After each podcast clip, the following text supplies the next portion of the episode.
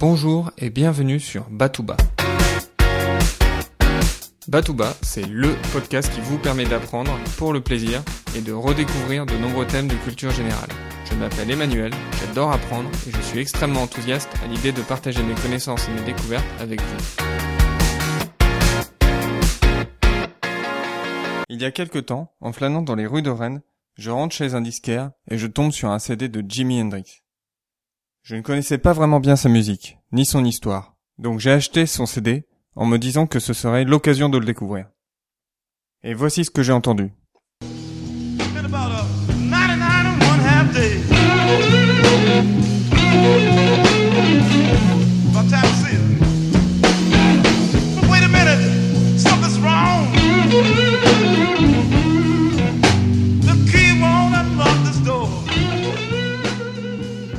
C'était un extrait de Red House de l'album Are You Experienced?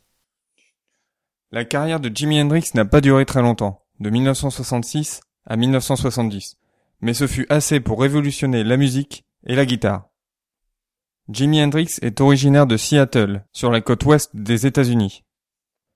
Mais s'est installé à Greenwich Village, au cœur de New York, que Jimmy se fait repérer, et qu'on lui propose d'enregistrer son premier single au Royaume-Uni. Cette période de sa vie est capitale pour lui. En effet, il rencontre Eric Clapton qui lui propose de monter sur scène avec lui. Il crée son groupe The Jimi Hendrix Experience. Et Johnny Hallyday lui propose même de faire la première partie d'un certain nombre de concerts, dont celui de l'Olympia le 18 octobre 1966. À cette époque, personne n'a jamais entendu une musique pareille, et son premier single, Hey Joe, va rencontrer un vif succès.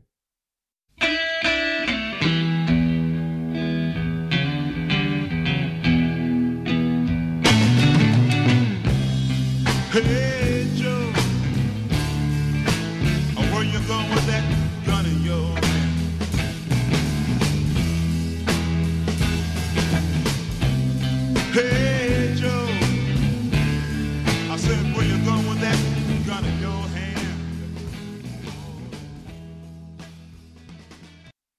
Jimi Hendrix était un vrai showman. Il était capable de prestations complètement incroyables. Il jouait de la guitare dans le dos, avec la langue, avec les dents. Mais tout ceci n'était pour lui que des jeux de scène.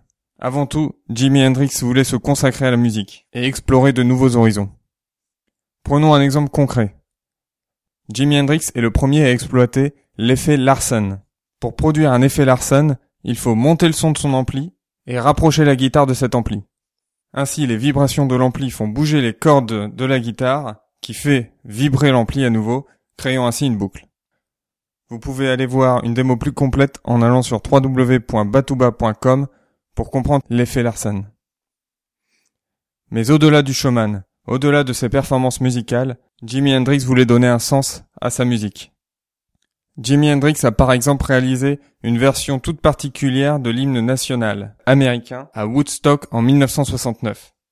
Cette version dénonce clairement la guerre au Vietnam. Pas besoin de parler, pas besoin de chanter pour faire passer ce message. Jimi Hendrix n'était pas cantonné au rock'n'roll, mais s'intéressait à tout type de musique. En octobre 1970, il avait notamment prévu de donner une série de concerts en Allemagne, accompagné d'un groupe de jazz. Seulement, Jimmy est décédé en septembre 1970 dans sa chambre d'hôtel à Londres. Il avait alors 27 ans. Il fait donc partie du fameux club des 27. Ces artistes de blues et de rock décédés à l'âge de 27 ans. Par exemple, Janis Joplin, Kurt Cobain ou Jim Morrison, dont vous avez pu entendre un extrait de la chanson The End lors de l'épisode 8 sur Oedipe.